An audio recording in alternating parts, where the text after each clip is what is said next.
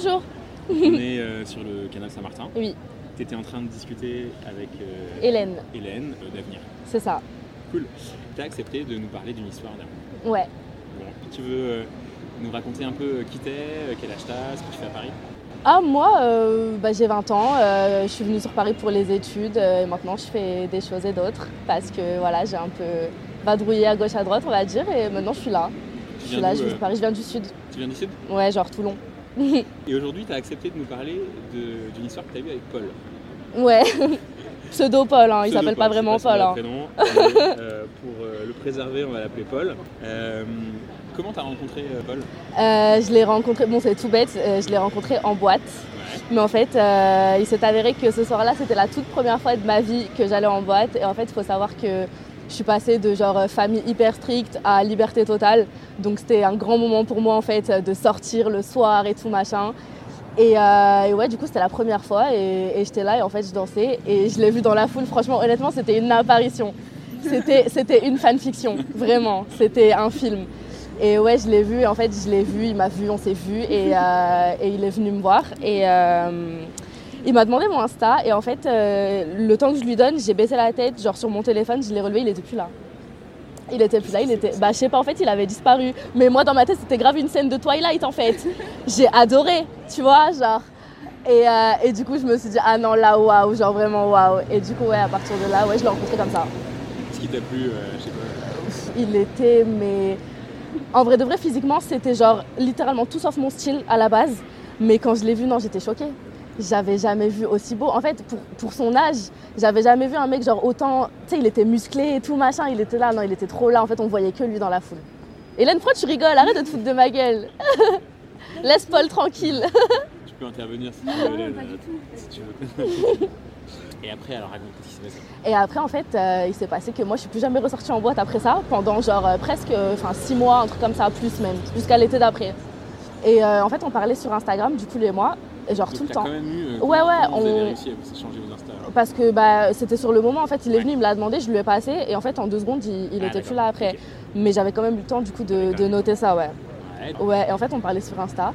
Et en fait, il était trop mystérieux. Tu vois ce que je veux dire ou pas? Quand tu parles à quelqu'un et tu vois pas la personne physiquement, en mode, enfin, avec le recul, je me dis en fait, il me faisait croire tout ce qu'il voulait, tu vois, parce qu'il était, sais, il parlait grave, euh, je sais pas comment dire, mais il était vraiment genre différent de, de tout ce que j'avais connu dans ma vie. Jamais personne n'avait été comme ça, tu vois. Et euh, franchement, j'étais choquée. Et honnêtement, dès que je l'ai rencontré, je me suis dit, lui, tu vas tomber amoureuse de lui bêtement. Je savais. Honnêtement, je savais. Est-ce que tu peux nous décrire comment il il organisait cette, ce mystère autour de lui? Bah, en fait, honnêtement, j'ai commencé à l'idolâtrer bien vite, tu vois. Parce que le fait de ne pas le voir et de lui parler aussi souvent, genre, ça me, ça, ça, me- ça me donnait la place dans ma tête d'inventer un peu tout ce que je voulais à son sujet, tu vois. Et ça fait que, vas-y, j'avais certaines bribes de sa part, mais j'avais un peu mes fantaisies, mes machins, tu vois. Du coup, j'avais tout un film dans ma tête que, que je me suis fait, en fait. Et, et du coup, c'était vraiment un peu comme un, honnêtement, un personnage. Enfin, il, me- il me rendait folle, honnêtement. Genre, j'étais, choquée de son existence. Je te dis la vérité. Tu te souviens euh, d'un message en particulier qu'il t'a envoyé? Ah mais il y en a plein, il y en a plein parce que... ah putain, attends. attends, parce que là je réfléchis à des trucs. Euh,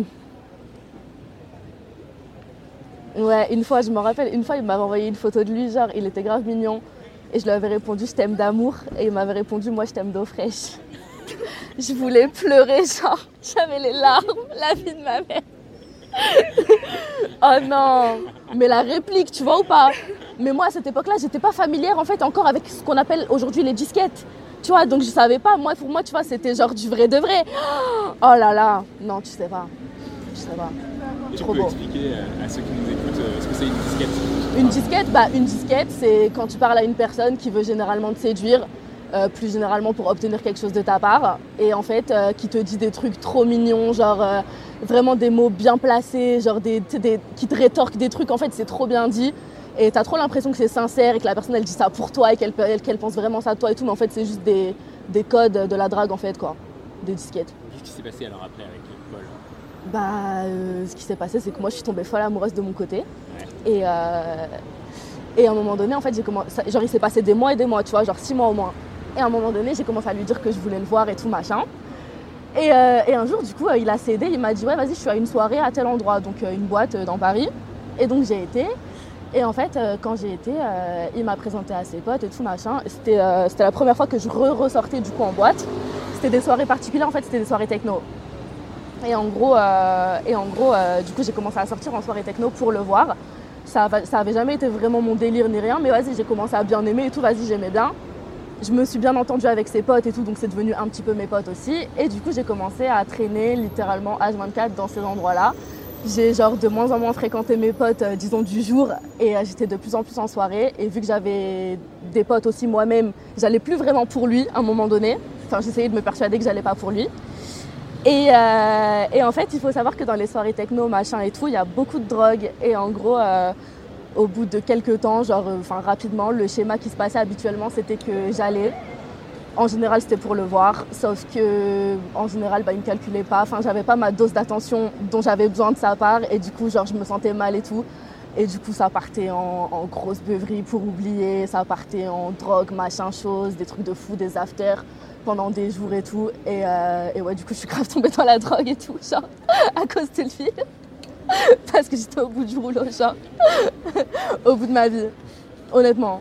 Ça a duré combien de temps cette période? Ça a duré. hum, Genre, euh, la période vraiment la plus sombre, ça a duré genre six mois. Après, en fait, euh, à un moment donné, euh, je suis- devenue genre accro à des bails et tout machin. Je me suis dit, par contre, là, c'est plus possible. Et du coup, j'en ai parlé avec lui. Je me rappelle, un jour, je l'ai attrapé. Et, et je lui ai dit, par contre, est-ce que tu le fais exprès ou bien est-ce que tu vois vraiment pas que je suis amoureuse de toi?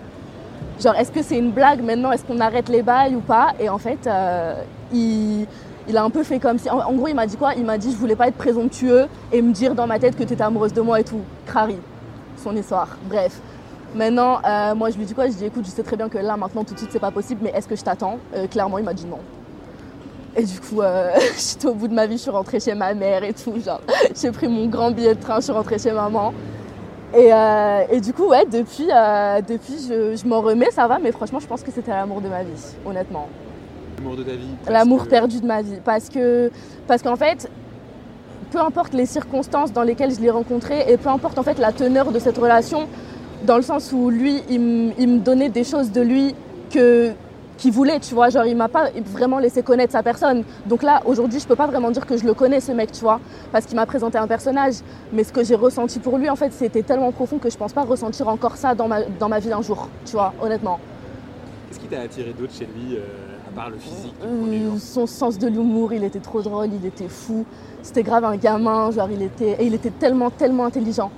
Mais tellement intelligent, genre c'était, mais laisse tomber, t'avais l'impression de parler à un philosophe des fois. C'était trop. Il avait tout en fait, il avait tout pour lui. Tout pour lui. Aujourd'hui, ça fait combien de temps que vous êtes. euh, Bah là, je lui parle plus depuis, euh, je sais pas, des mois, quelques mois, depuis la fin de l'été. depuis la fin de l'été Ouais. Comment tu te sens? Euh, bah, honnêtement, j'y pense plus souvent que ce que je pensais, vu le temps qui s'est écoulé. Ouais. Donc des fois, j'ai la rage un peu, parce que moi-même, je me dis, je comprends pas, tu vois.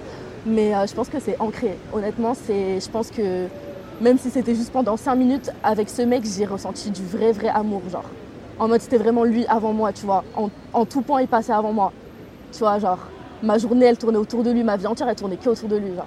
Depuis, t'as pas été attiré par euh, d'autres garçons? Si, maintenant j'ai un mec, Ouais. mais, euh, mais je raconterai jamais cette histoire à aucun de mes mecs. Parce que je pense qu'il comprendrait immédiatement que peu importe à quel point les choses elles sont sérieuses avec, euh, avec lui, genre, Ouais. je l'aimerais jamais autant. Il le saura direct, il comprendra direct. Le mec avec qui t'es, tu, tu l'aimes comment? Bah ça fait pas très longtemps, Ouais. donc ça va. Tu vois, c'est le début, donc ça va et tout, c'est un peu. euh, c'est encore frais, c'est mignon, c'est bien. Mais euh, voilà, c'est pas. Il te fait un peu oublier euh, Paul? Euh, ouais. Ouais, en vrai, ouais. Mais il me fait un peu comparer aussi, tu vois, des fois. Ça, c'est dur un peu. ça, c'est un petit peu dur. Si tu devais décrire euh, le, le mec idéal, euh, c'est Paul. Ah, c'est clairement pas Paul. hein. Paul, il est toxique. Oh, Paul, il est toxique à la mort. ah non. Paul, il est toxique de ouf. Non, non, Paul, non. Hum, le mec idéal, franchement, honnêtement, je réfléchis pas à ce genre de bail. Parce que je suis le genre de meuf que quand c'est trop parfait, j'ai envie de. Tu vois J'aime pas quand c'est trop facile. Les trucs importants, tu nous as parlé de physique, d'humour, d'intelligence, Mm. euh, d'un côté gamin. Tu Ouais, que un tout ça peu, c'est ouais. important? Ouais, c'est important, faut rire, tu vois, faut rire, mais faut savoir discuter, faut savoir débattre, faut genre être, être ouvert d'esprit, faut faire des trucs ensemble. Enfin, faut se faire découvrir des trucs mutuellement, tu vois. La base, en fait. La base. Eh ben, Voilà. Merci beaucoup, Lina, Bah de rien. Je te rends ton micro? Ouais. Vas-y. Hop.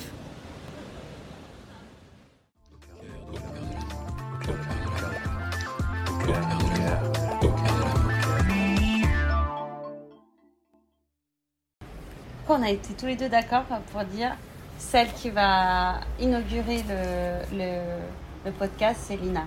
Ah bah, Même si toutes sont hyper intéressantes. Ouais, c'est une interview que j'avais faite euh, au début et que j'avais presque oubliée.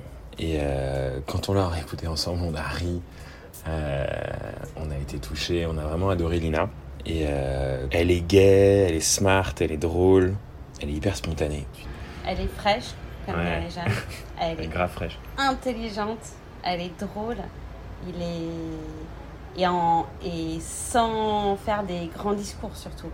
Ouais. C'est-à-dire qu'en très peu de mots, avec une expression, elle, euh, elle, elle dit tout euh, de cette relation et de l'analyse. Enfin moi c'est vraiment comme ça que j'ai... Ah ouais, non, comme tu dis, elle est intelligente et non seulement elle nous raconte euh, sans filtre euh, son histoire, mais effectivement elle la décortique, l'analyse avec beaucoup de clairvoyance, je trouve, quand on considère en plus que c'est une histoire récente. Elle dit à un moment, il m'a présenté un personnage, euh, je sais même pas qui il est vraiment, elle s'en rend compte. Quand je lui demande si le mec idéal c'est Paul, elle dit maintenant clairement, euh, clairement c'est pas lui, il est, il est toxique. Moi il y a vraiment deux trucs euh, que je trouve euh, hyper percutants dans ce qu'elle raconte et de l'analyse du coup. C'est qu'elle différencie bien qu'il s'agissait pas de lui, parce que pendant six mois il communique par euh, Insta. Euh, et que c'est tout l'imaginaire qu'elle pouvait se faire autour. Donc est-ce qu'elle est tombée amoureuse de tout l'imaginaire, de tout ça? Bon, en même temps, elle décrit quelqu'un, euh, mais que oui, est-ce qu'il s'agissait de lui ou d'un personnage, comme elle le dit très bien? Et du coup, elle, elle on, on- on dirait qu'elle est presque tombée amoureuse des sensations fortes qu'elle donnait. Et ce moment-là, elle le décrit dans un truc de parallèle avec le, la tombée dans la drogue, où elle, utilise les mêmes mots après, c'est le même champ lexical il fallait ma dose d'attention en parlant de son mec et, euh, et euh, de euh, ces moments où elle, elle, va, elle va dans la drogue, elle, elle parle de ses sensations fortes en fait avec ce gars-là. Donc est-ce que finalement il y a quelque chose vraiment accro aux sensations fortes? Elle dit à la fin j'aime pas les choses faciles. Donc il y a probablement quelque chose où même si ça a dû être extrêmement douloureux ces sensations de manque, euh, elle dit qu'elle est occupée H24, c'est quand même aussi tous les trucs de la dépendance. euh, euh, qu'on voit aussi dans les trucs d'addiction, des phénomènes d'addiction, etc. Mais dans lequel on se sent terriblement vivant. Mm. Euh, et elle arrive à résumer ça de manière hyper fine, quoi. Ouais, tu fais le lien entre dose, euh, dose d'attention, dose du mec, dose de drogue. On souffre pour elle. On imagine ces moments euh, où elle se prend, elle se prend ses doses. Euh, Et à la retombée juste après, euh, c'est le pire, le- le- la chose la plus longue à vivre, euh, jusqu'à aux prochaines doses et toute la tête occupée que par ça. Il y a une chose qui m'a marqué, si on fait attention d'ailleurs on l'entend dans la, dans la seconde partie de l'histoire, c'est que à mesure qu'elle me racontait, euh, sa voix commençait à trembler. Elle devenait de plus en plus rouge. euh, le sang lui montait à la tête. Elle était, euh, son torse devenait rouge.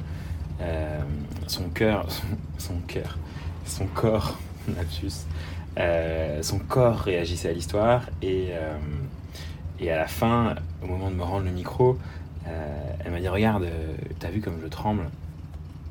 Ouais, Ouais, ça a vraiment pas dû être drôle pour elle.